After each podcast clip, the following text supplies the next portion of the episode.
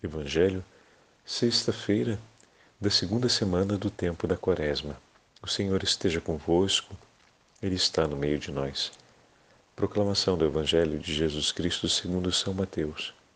Glória a vós, Senhor. Naquele tempo, dirigindo-se Jesus aos chefes dos sacerdotes e aos anciãos do povo, disse-lhes: Escutai esta outra parábola.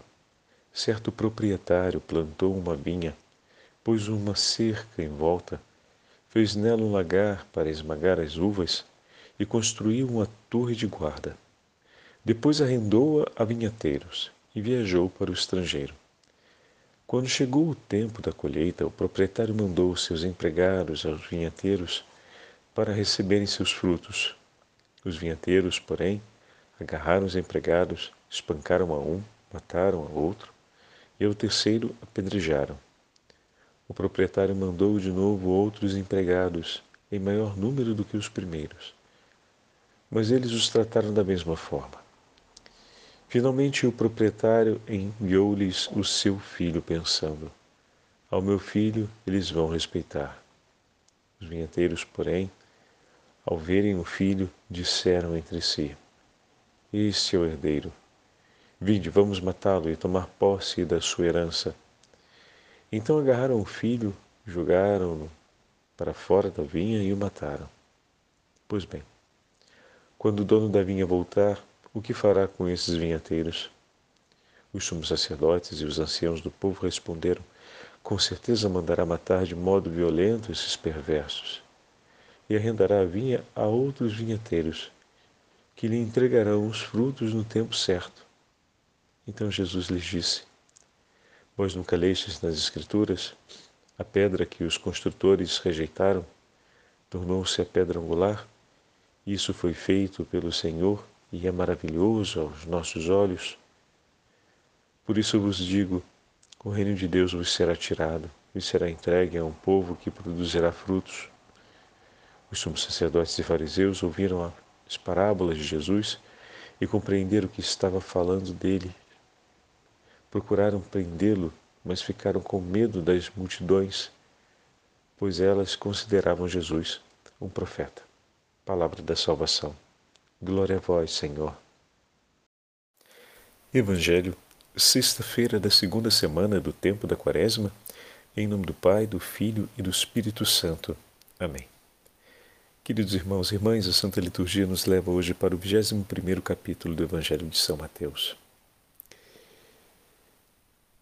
Penso que o primeiro aspecto desse evangelho de hoje, nessa sexta-feira da Quaresma, que nós podemos tomar para si durante essa meditação, é uma grande ação de graças à misericórdia de Deus por todas as vezes em que o Senhor, de algum modo, nos amuniu, nos corrigiu, nos chamou à verdade a respeito da nossa vida, a respeito dos nossos erros, e os nossos olhos e a nossa alma se abriram diante desse chamado do Senhor e de fato nos arrependemos pelos nossos pecados e dessa forma recebemos outra vez a vida que veio do Senhor.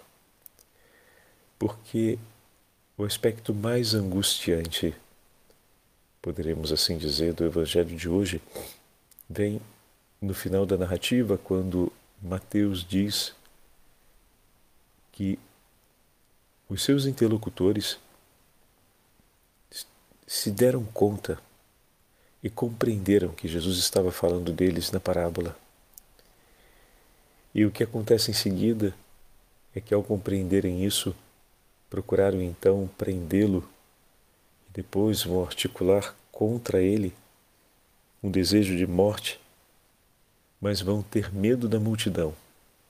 Ou seja, eles não se arrependem pelos próprios pecados. O Senhor, com bondade e misericórdia, os chama à conversão. A voz do Espírito Santo, ou melhor, o vento do Espírito Santo, o sopro do Espírito Santo, passa pelo coração deles mas eles não acolhem. E dessa forma aumentam ou dão ainda maior força ao desejo de separação e de oposição a Cristo Jesus. Meu irmão e minha irmã, agradeça por todas as vezes em que o Senhor, com doçura ou com firmeza, falou ao seu coração e lhe chamou outra vez à vida.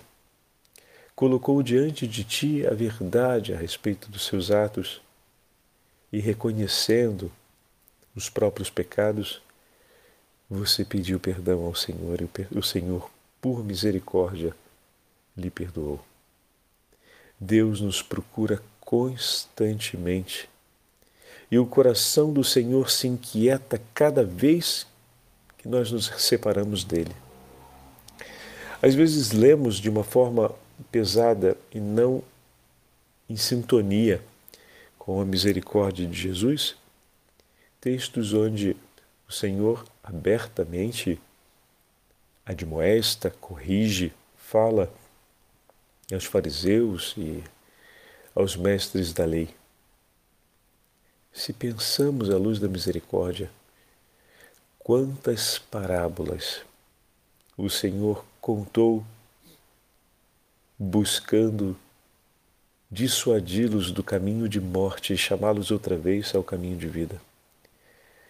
Quantas parábolas o Senhor contou a fim de que os seus olhos abrissem e eles se dessem conta que a tragédia estava debaixo de seus pés e que seus passos os levavam a uma ruína. Com que amor o Senhor ama os pecadores e busca cada um.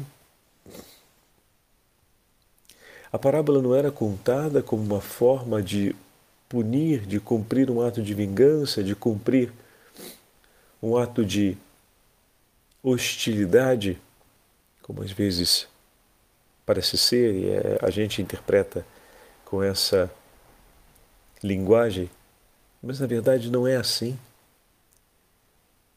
A verdade sempre vai ferir aquele que escolheu permanecer fora dela. Mas não tem como alguém ser libertado sem que seja pelo caminho da verdade. Então, essa ferida é uma ferida de amor por nós. Ao retratar diante dos seus interlocutores a história de Israel e aquilo que os seus antecessores, ou seja, os seus pais, cumpriram em relação a Deus, em relação aos profetas, Jesus não os está condenando, mas está colocando diante dele a verdade a respeito de suas vidas eles também estão trilhando um caminho de condenação. Um caminho que vai levar à perdição, um caminho que já foi declarado por Deus ser um caminho de morte. Tanto que eles respondem com clareza o que precisa ser feito e o que será feito com ou o que a lei de Deus fala a respeito de quem age daquele modo. E quando o Senhor estabelece o paralelo com a realidade espiritual, sem fadiga, eles compreendem. E ao compreenderem, ao se iluminar a consciência, eles não mudam. Não morrerão pelos pecados de seus pais, mas se permanecerem assim, morrerão por conta de seus próprios pecados ou seja, permanecerão na eternidade longe de Deus porque o rejeitaram desde o primeiro momento que o conheceram. O Senhor jamais os rejeitou e, mesmo rejeitado por eles, desde o início, procurou de uma forma e de outra se aproximar e chamá-los para junto de si. Poderemos dizer com muita clareza que são os interlocutores mais frequentes de Jesus durante os evangelhos, porque eram aqueles que precisavam de médico. Entretanto, por não reconhecerem a própria ferida de morte, ou por quererem fazer médicos de si mesmos e dessa forma auto-justificarem suas atitudes e a sua própria fé, chegaram ao ponto de hostilizar a Deus e de buscar para si o poder e a identidade do próprio Deus, não reconhecendo mais a própria identidade. Desse modo, as palavras de Jesus, mas bem antes, como falávamos outro dia, lembram da parábola do rico e do Lázaro?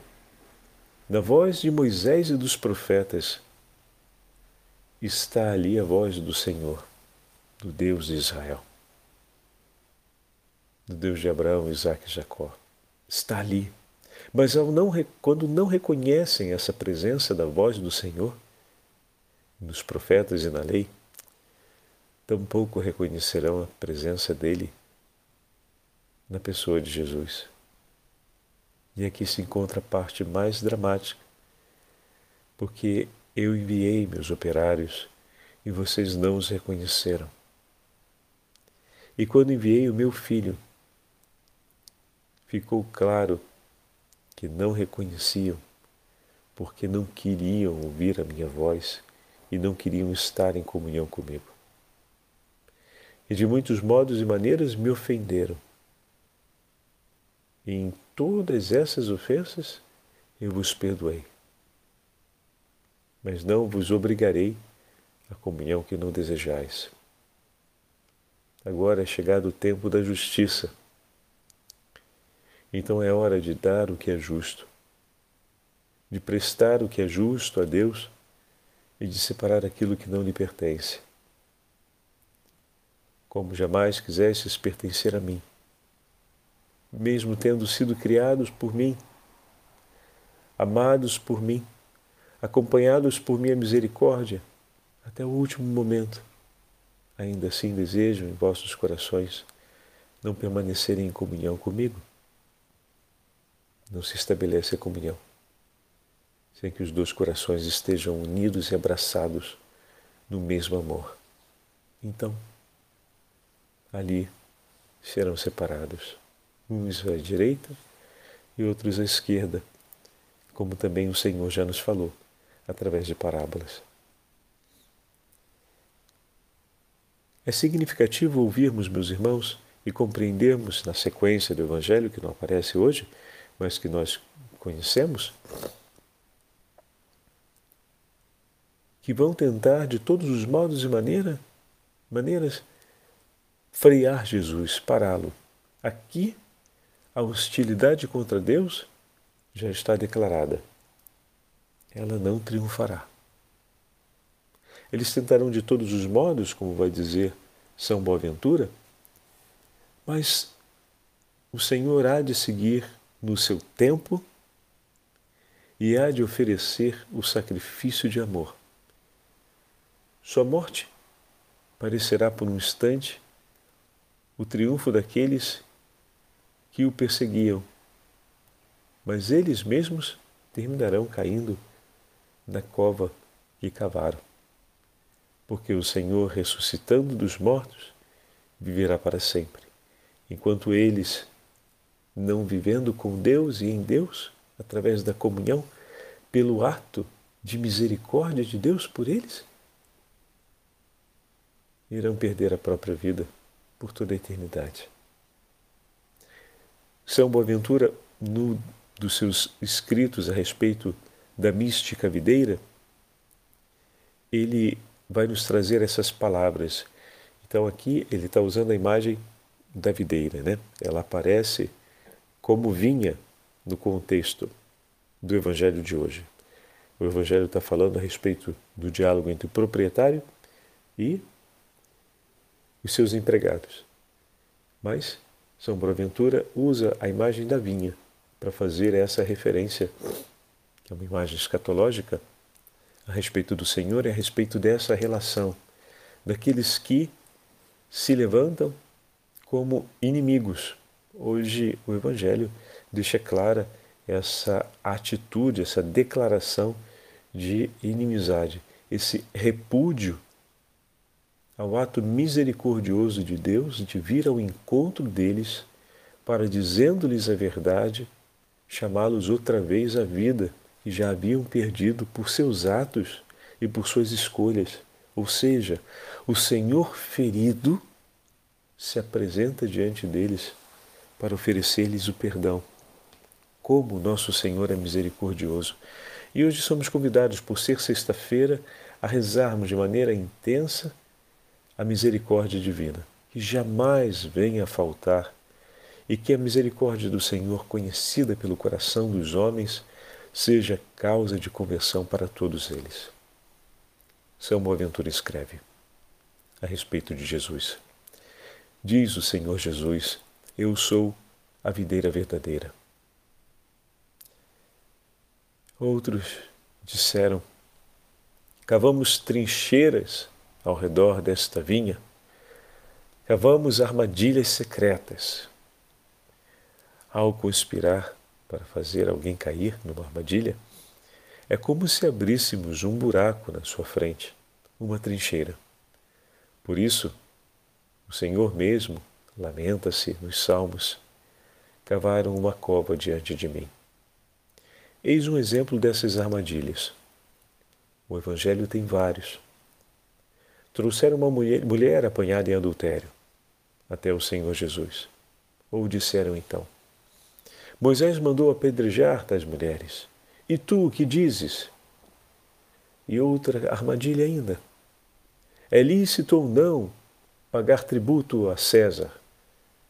Todas essas são as covas cavadas diante da videira para vê-la cair. Mas descobriram que estas ciladas não eram prejudiciais à videira.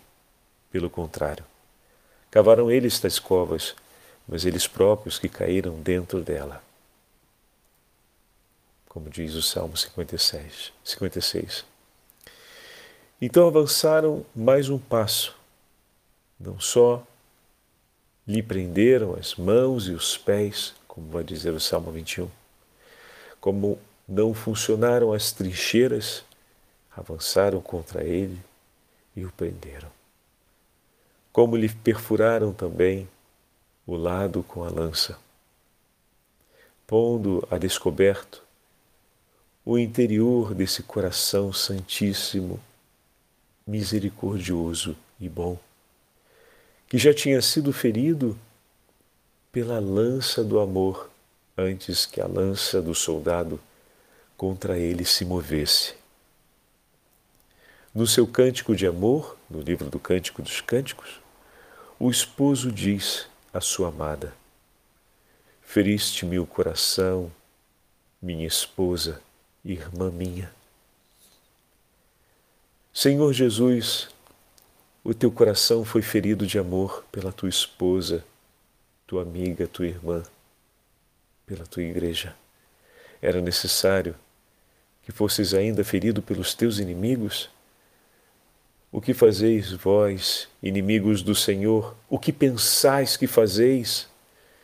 Não sabeis que esse coração do Senhor Jesus já está ferido, já foi aberto, já não pode mais ser ferido? O coração do esposo do Senhor já recebeu a ferida do amor, a morte do amor.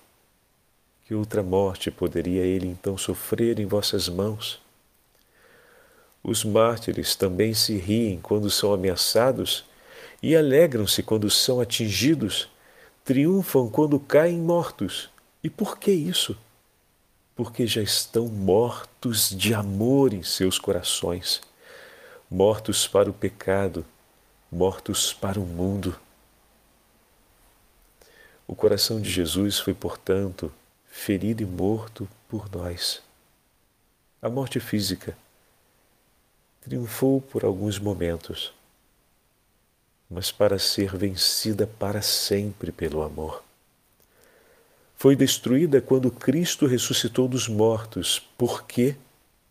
a morte já não tem domínio sobre ele, pois, morto de amor, entregou sua vida pela nossa vida.